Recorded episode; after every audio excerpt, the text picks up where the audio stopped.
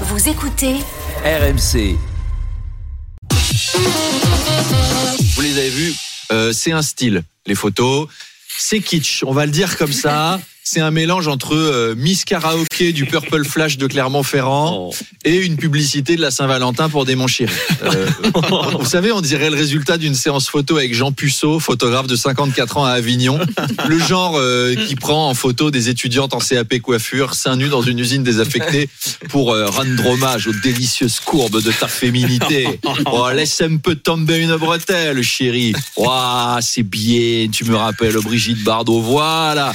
Eh, laisse t'épanouir ta poitrine. Voilà, tu es une mère nourricière. On doit sentir la vie vibrer. Voilà. Tu es une, tu es une fleur, tu es un fruit. Sors une mamelle. Tu Bref, on a compris que voilà, c'était un peu ce genre-là.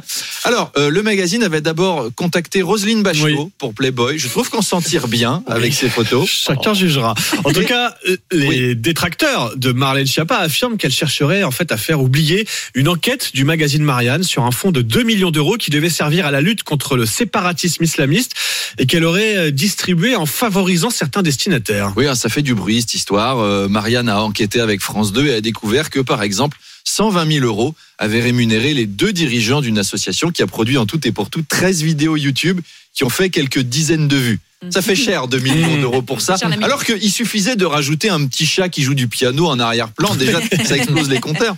Et d'autant que la lutte contre le séparatisme islamiste est toujours nécessaire. De nombreux attentats sont encore déjoués. Ce mois-ci, d'ailleurs, se tenait le procès de deux Françaises qui étaient parties rejoindre Daesh en Syrie. Et alors, on a appris que l'une d'entre elles y était allée parce qu'elle était tombée amoureuse d'un type qui s'appelait Abou Merguez. Je vous jure, c'est dans le monde. Abou Merguez, c'est le nom du gars. Même les couscous Garbit auraient jamais osé faire une pub des années 80 dont la mascotte se serait appelée Abou Merguez. Et ben Daesh, il en a fait son recruteur.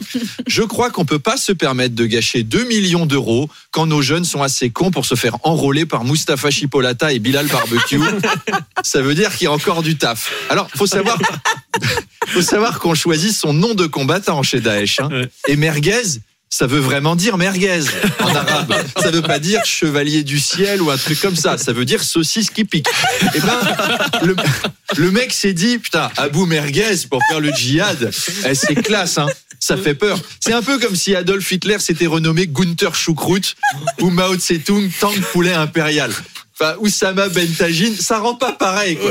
Donc, prudence avec ce qu'on voit sur les réseaux.